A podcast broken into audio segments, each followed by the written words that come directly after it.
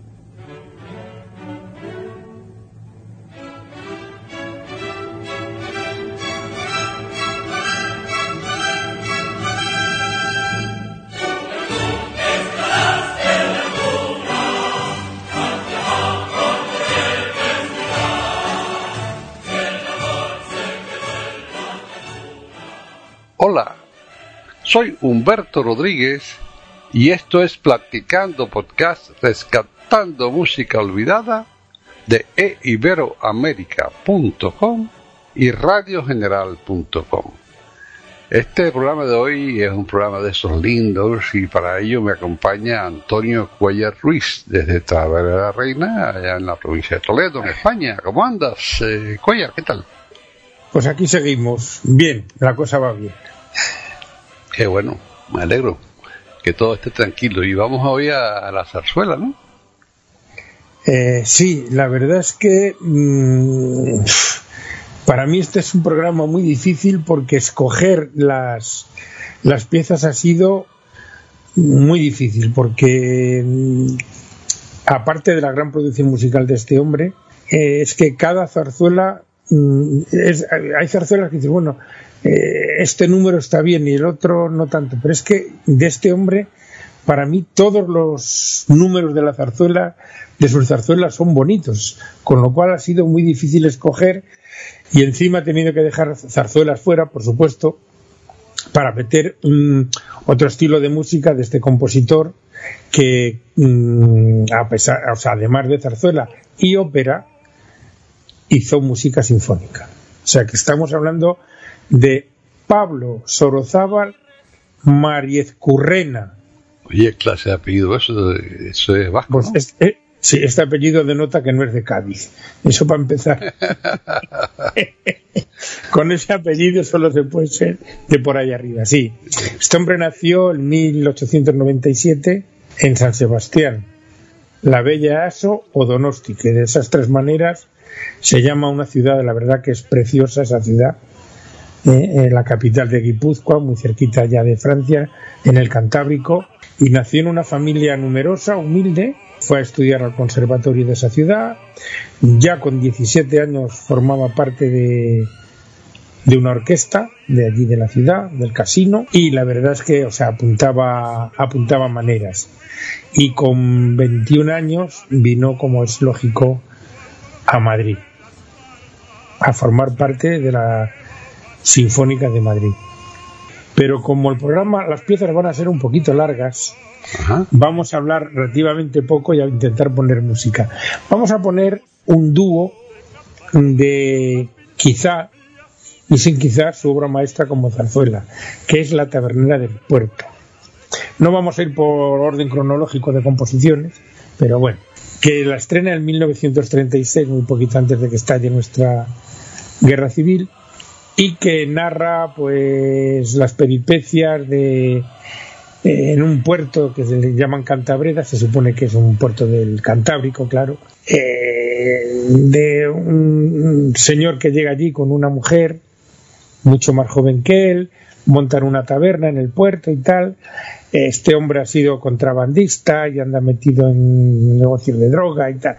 Y hay un marinero que se enamora de, de la chica de la taberna y tal. No voy a contar el argumento, no voy a destriparlo, por si alguno quiere eh, oír la zarzuela, pues que conserve la, la cosilla ¿no? de cómo acaba.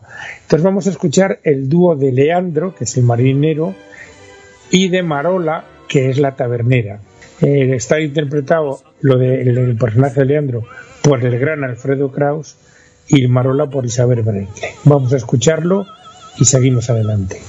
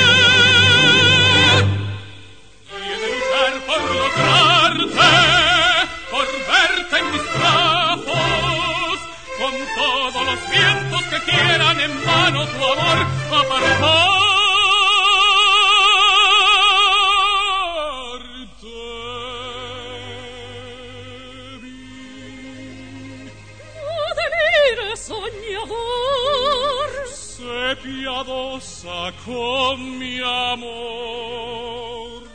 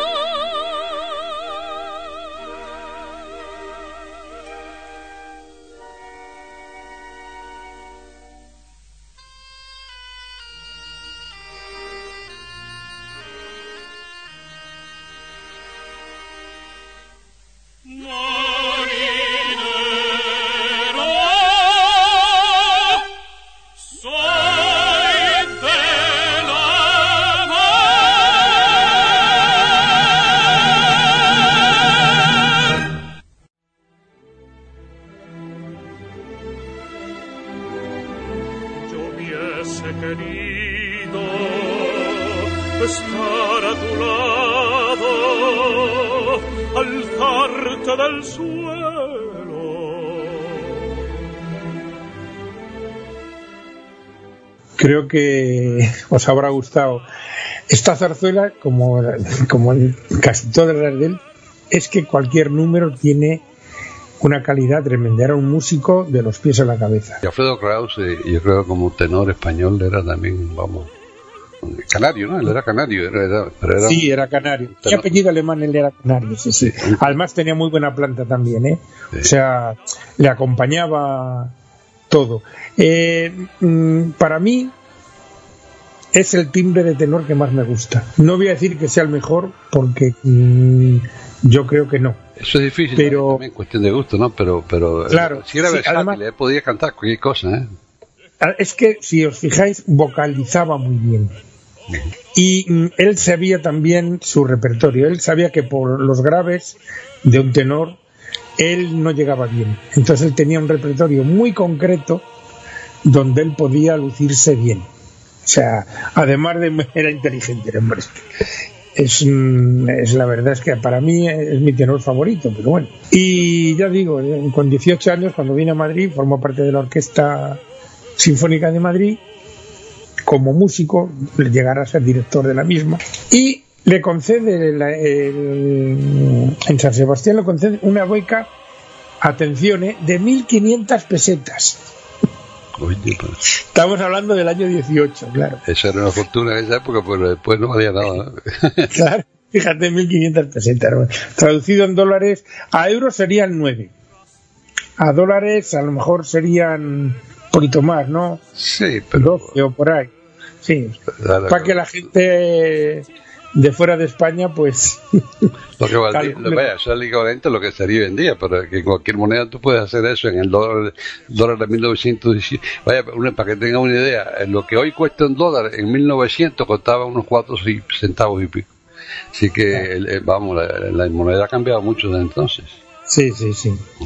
Pues mm, becan y se va a Alemania, a la ciudad de Leipzig, eh, donde en un momento dado se hace, tiene que tomar la dirección de una orquesta de nombre alemán que es irrepetible y mm, triunfa como director.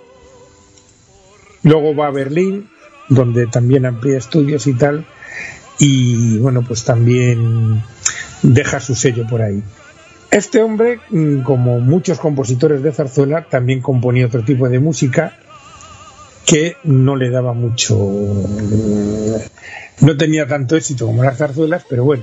Y vamos a escuchar una marcha fúnebre se llama Guernica, dedicada a esta población de la provincia de Vizcaya, mm, que fue bombardeada por la aviación alemana durante nuestra guerra civil. Eh, eh, Franco estuvo apoyado por Hitler y Mussolini y aquí vino un- una sección de la Luftwaffe, la Legión Cóndor, y diríamos que empezaron a ensayar lo que luego en la Segunda Guerra Mundial mm, fueron los, gra- los grandes bombardeos en masa sobre las ciudades. Le tocó a esta ciudad, a un pueblo no muy grande de, Vizcaya, que dio lugar al famoso cuadro también de Picasso, y a esta marcha que se llama Marcha Fúnebre Vasca, dedicada a esta población. Vamos a escucharla.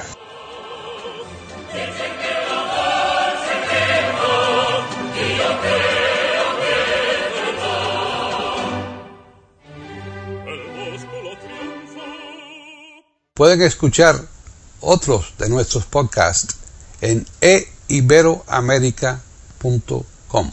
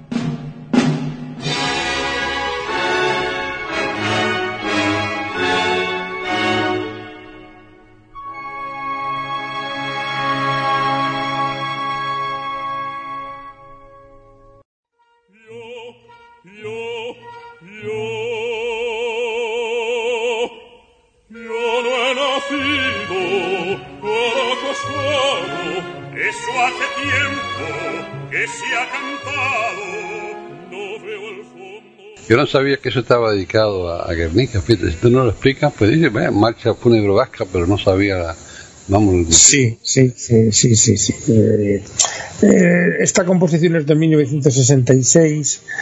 Vamos a ver, eh, aquí cuando gana la guerra Franco, pues hay bastante exilio de gente, se exilia bastante intelectual. Por ejemplo, Falla, por ejemplo, Gregorio Marañón, Claudio Sánchez Albornoz. Este hombre no llegó, pero mm, él era de ideas liberales y después de la guerra fue un poco apartado. Un poco apartado.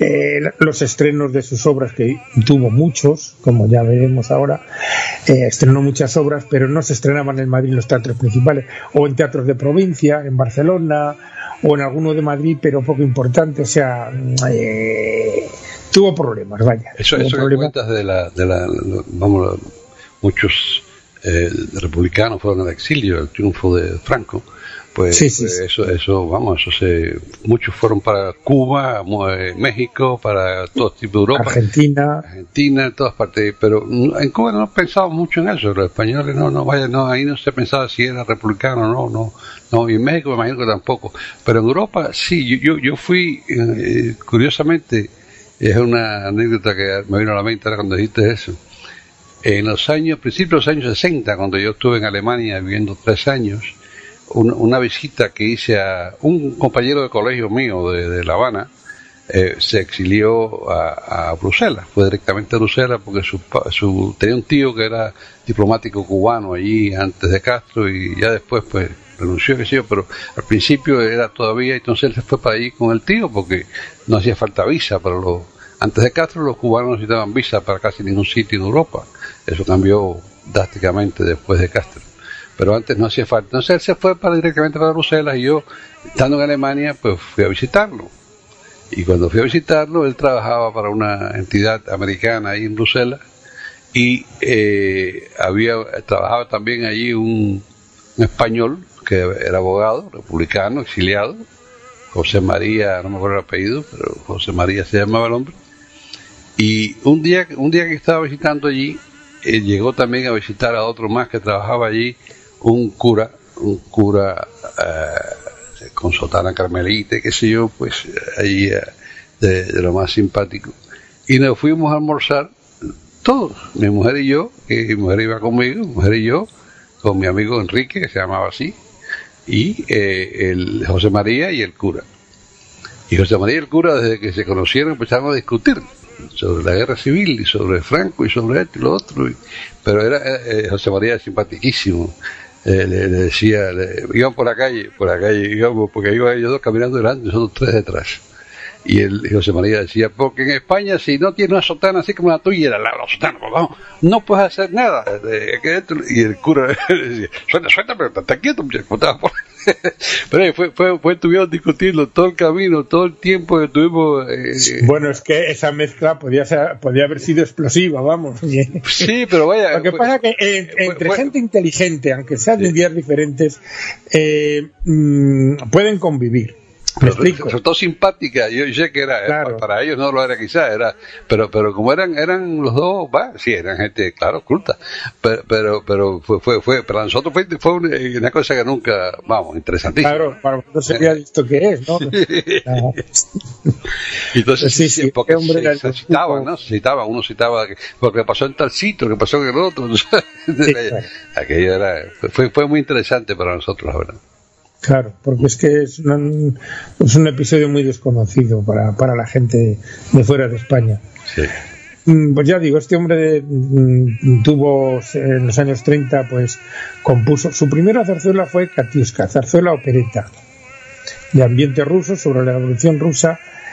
Y mm, tiene una frase que yo tengo la versión completa, o sea, ya sabéis que la zarzuela eran números cantados y gran parte de ello hablado. Ujú. Entonces, mm, encontrar versiones completas con las dos partes en disco es muy- bastante difícil. Pero yo la, te- la- la tengo y hacen, diríamos, hay dos tipos de actores: los que hablan y los que cantan. En una representación teatral, no, ¿eh? Una presen- representación teatral, los que cantan hablan y los que hablan cantan. ¿Me explico? sí sí claro pero para las grabaciones de disco lo hacían así. Bien, entonces, claro, eh, esto es un, un comisario político, un comisario, bueno, un alto cargo de revolucionario, llega a un pueblo y tal, y se enamora la, una chica que había allí, una aristócrata, se enamoran los dos. Y en un momento dado entran los revolucionarios y tal con él, y claro, van a por la chica, y él se planta delante de ella y dice, para atrás y, y tal y cual. Y ella dice, ¿Y, y, y, tú eres como esos, tú eres un... Y claro, le dice en una frase que a mí se me quedó, dice, cada uno defiende sus ideas como puede.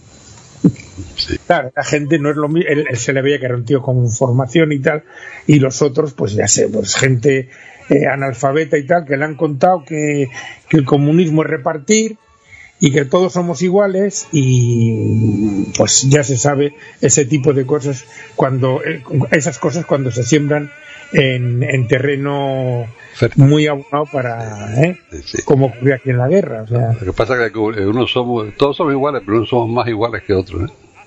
Ah, to- yo soy partidario de que se den las oportunidades iguales pero evidentemente El resultado no puede ser igual.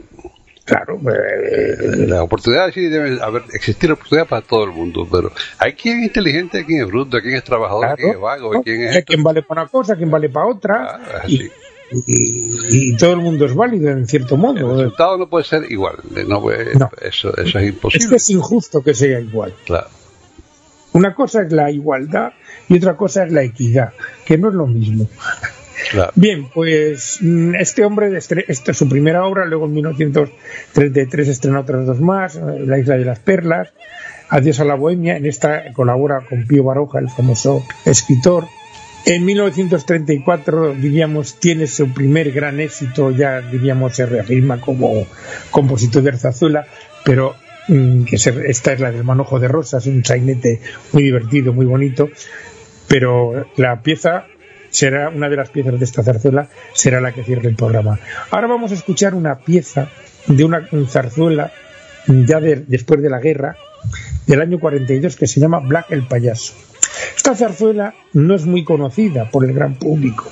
Mi padre me hablaba mucho de ella. Mi padre la estrenó estando él en la banda de un regimiento en Valladolid, el regimiento San Quintín de infantería, pues en muchas, en España la música no ha sido nunca una cosa muy, muy cuidada.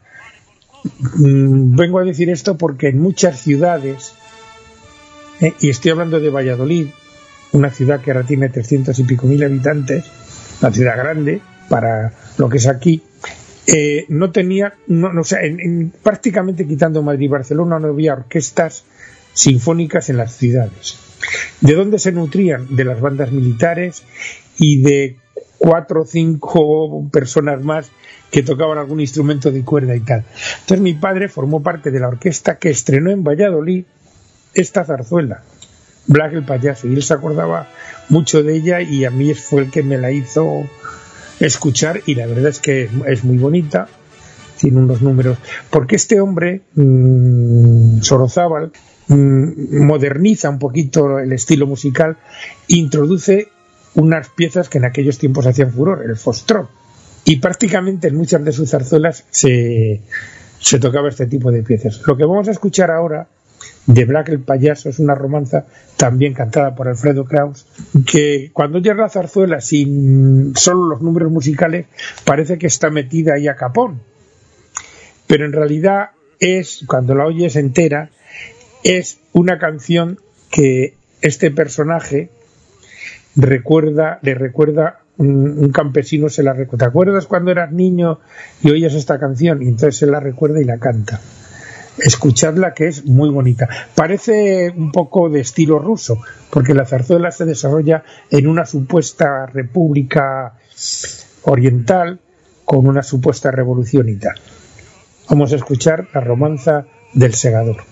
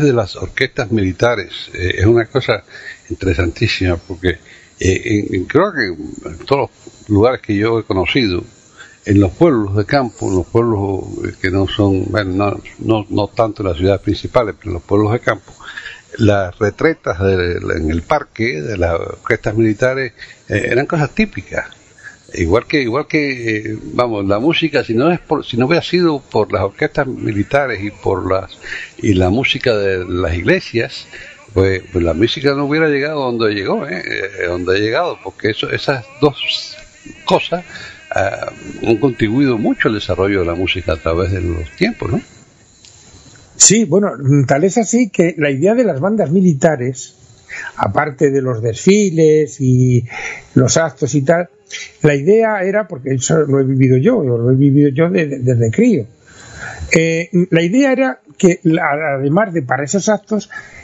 eh, mm, sirviera para, diríamos, mm, introducir en la música a la guarnición. ¿Me explico? Eh, tener en cuenta que estamos hablando de principios de siglo, incluso del siglo XIX. no había relaciones con la comunidad, ¿no? Más o menos. Claro, claro, o sea, no había radios, ah. no había tocadiscos, no había. Toda la única manera de ver música era en directo. Entonces estas bandas cumplían la función de, de culturizar musicalmente a la guarnición y a la ciudad donde se asentaba esa guarnición.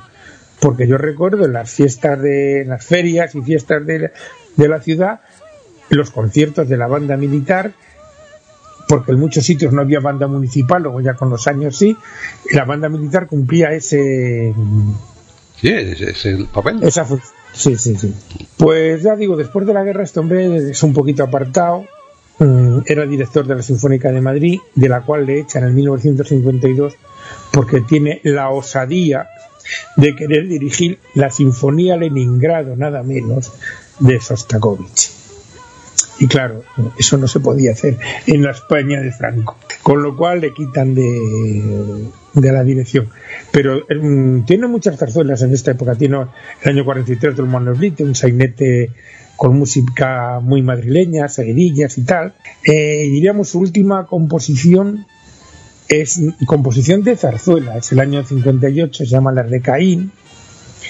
Y bueno, pues como digo, tiene eh, compone la suite vasca, compone una pieza que se llama Capricho Español, que no tiene nada que ver con el de de y su última obra mm, en vida, porque dejó una obra escrita que no se representó en vida de él, se representó la obra Juan José, se representó en versión de concierto en el 2009. Este hombre muere en 1988, el día después de Navidad. Tres meses antes prácticamente, casi con, cuando cumple los 91 años, eh, acaba sus variaciones para quinteto de viento. Y el quinteto que, eh, que, lo interpreta le pide permiso para tomar su nombre, quinteto Pablo Sorozaba. Y ya digo que eh, a pesar de, eh, cuando murió, porque él desarrolló su vida musical fue en Madrid, o sea, era un madrileño más. Y cuando murió, mm, el ayuntamiento, la verdad es que se cubrió de gloria porque eh, prácticamente no fue nadie a su entierro.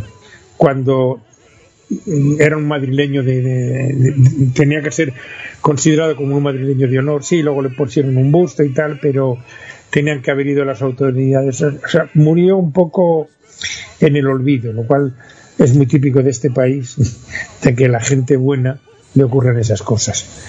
Y vamos a escuchar como cierre eh, el pasodoble de la del manojo de rosas, una zarzuela que se desarrolla en el momento, o sea, Mm, describe el ambiente del año que se, que se estrena, el año 34, y con cosas muy modernas, diríamos ya, tiene su fostror, tiene eh, una farruca, eh, los personajes, eh, pues uno es ingeniero, bueno, habla un poco, un poco ya moderno, le da un toque ya más moderno, ¿no? Don Manolito también es de ese estilo. Y vamos a escuchar el paso doble de Asunción y Joaquín. Los que hablan son, porque es lo que os comentaba antes, los que hablan son unos actores de teatro y los que cantan son cantantes de zarzuela. Ella es eh, Asunción en la versión eh, cuando canta está interpretada por nada más y nada menos que Teresa Berganza y él es el barítono Antonio Blancas. Vamos a escuchar este paso doble que para los que entendéis de música os vais a dar cuenta que tiene un bajo precioso y unas cadencias muy poco típicas, son bastante originales. Vamos a escucharlo.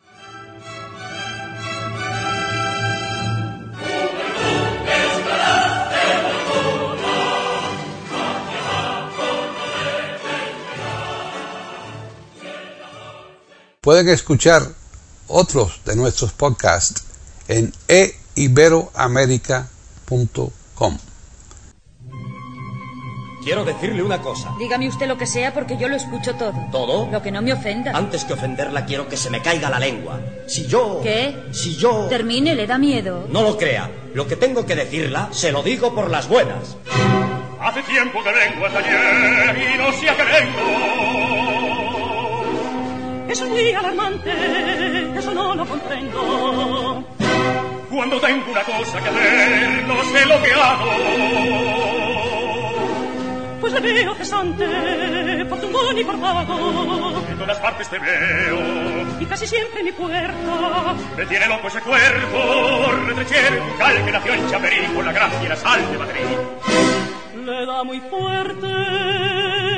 Hasta mi amor es firme y fuerte.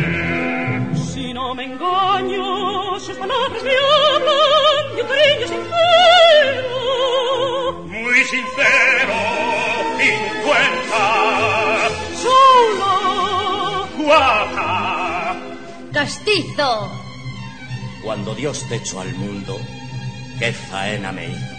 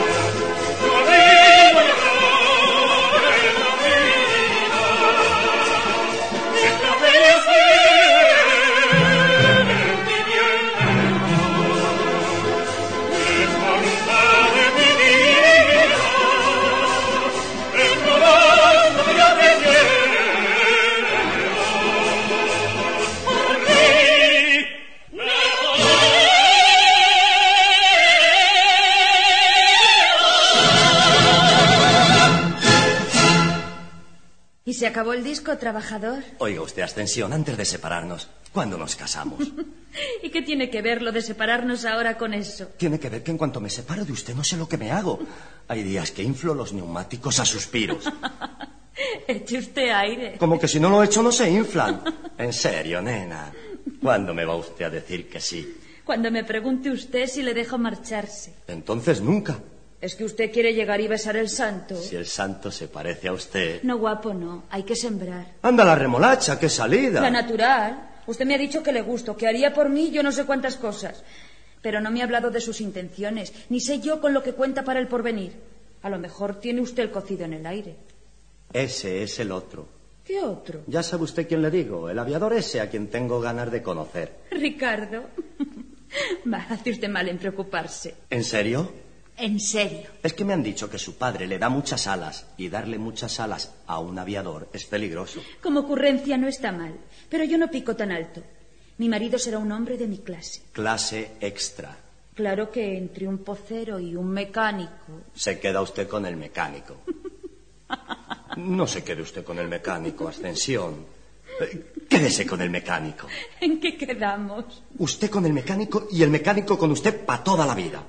¿Para toda? Ay, maldita sea su vida, con lo tranquila que yo vivía en el mundo. Me voy para adentro, que tengo que pensar. Y yo que regar un pensamiento. ¿Me presta usted su regadera? ¿Y con qué riego mis tiestos yo? Con besos para que salgan más flores.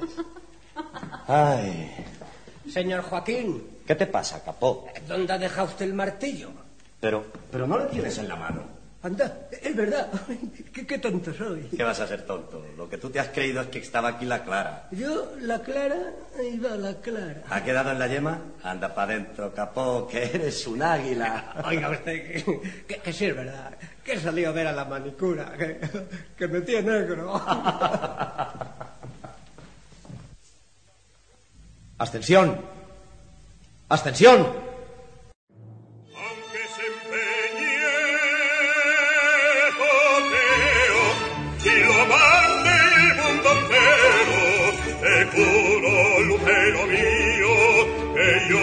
Yo mi.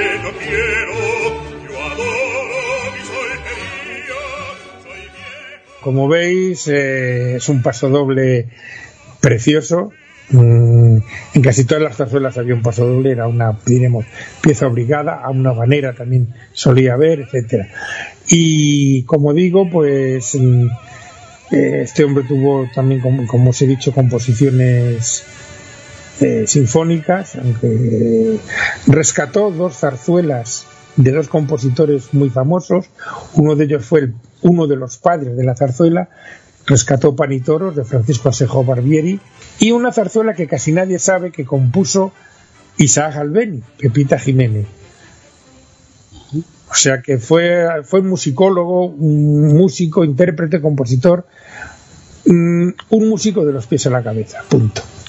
Pues yo te agradezco muchísimo todo lo que nos estás enseñando sobre las zarzuelas, Antonio Cuellar Ruiz, porque es algo, vamos, a nosotros siempre nos ha dado, dar- en, todo esto, que todos los podcasts que hemos hecho, de todo tipo, tanto de música como de tertulias, etcétera, siempre pues, contribuir un poquito y sobre todo en poesía también, contribuir un poquitico a, a la cultura que nos escuche, ¿verdad? Porque entretener es bueno, entretenimiento, claro, el- todo el mundo quiere eh, pasar un buen rato, pero eh, es importante también adquirir un poquito de cultura según se hace eso, y esto, esto que tú nos proporcionas es una joya, la verdad, en ese sentido. Eh, es que se puede uno divertir incluso con la cultura. Claro, claro que sí, claro que sí, se puede divertir uno y aprender algo a la vez. Claro, claro, es que en- la intención de estos programas es picar la curiosidad de la gente. Y hoy en día, como todo está por ahí, en la nube o por ahí, pues eh, el que tenga curiosidad pues puede tener acceso a estas cosas y ampliar sus conocimientos. Y la verdad es que mm, este mundo de la zarzuela muy desconocido, muy muy perdido, mucha la juventud de hoy día no la conoce, aunque en Madrid se siguen representando. Pero es que es donde, es donde único. En España sí se sigue representando, pero yo creo que es donde único, ¿eh? porque en, Sí. mi, en mi juventud en La Habana sí se escuchaba zarzuela. Hoy en día no se escucha. Y yo no sé si, yo no dudo que en México se escuche mucha zarzuela tampoco. En Venezuela seguramente no. Es que la cultura ha decaído bastante. ¿eh? Sí, sí, sí, sí, sí. El nivel cultural y musical ha decaído bastante, sí. Sí, señor. Pero bueno, Pero bueno, esperemos vamos. que con, es- Sí. que con estas cositas vayan resucitando un poco. Claro, y vamos a terminar en una cosa positiva, no negativa. Y, y esto y esto que tú nos traes y estas estas investigaciones que haces y todo, que nos explicas sobre la zarzuela y sus autores y qué sé yo, pues, pues nada, nos contribuye a, a que todos conozcamos un poquitico más, ¿no? Con- y al mismo tiempo pasemos un buen rato, porque yo lo disfruto muchísimo. Pues me alegro. Bueno, entonces vamos a, entonces a invitar a todos a que nos escriban. Vamos a invitarlos a que nos escriban por correo electrónico. Nos pueden escribir a platicando arroba eiberoamerica.com y por Twitter nos pueden escribir a eiberoamerica con la E, la I de Ibero y la A de América en mayúsculas. De nuevo, muchas gracias Antonio Cuellar Ruiz por todo este trabajo que te tomas. Nada, encantado. Gracias a todos los oyentes por su atención y regresen todos sin excepción aquí a iberoamerica.com y a radiogeneral.com semana que viene para escuchar otro programa de Platicando Podcast. Rescatando música olvidada. Hasta entonces.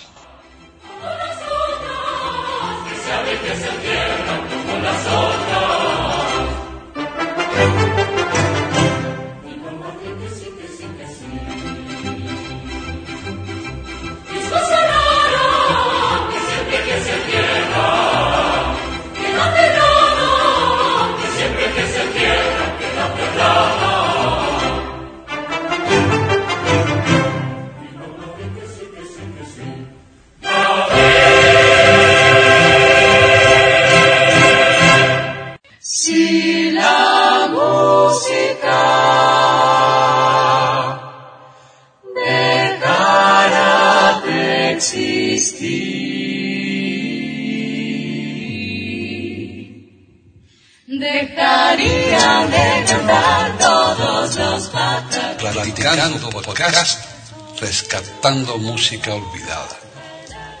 Aquí encontrarán compositores e intérpretes de antaño. Participación de oyentes que lo deseen, con creaciones propias o aquellas que quieran rescatar. Podcast dirigido por Paqui Sánchez Carvalho. Edición de audio a cargo del productor Julio Galvez Manríquez. Pueden escuchar otros de nuestros podcasts en http dos puntos, barra barra e iberoamerica.com. Pueden escribirnos por correo electrónico a platicando arroba eiberoamerica.com o por Twitter a eiberoamerica con la E, la I de Ibero y la A de América en mayúsculas. Solamente me resta agradecerles a todos su atención e invitarles a que regresen el próximo miércoles para escuchar otro programa de Platicando Podcast, rescatando música olvidada. Si la música dejara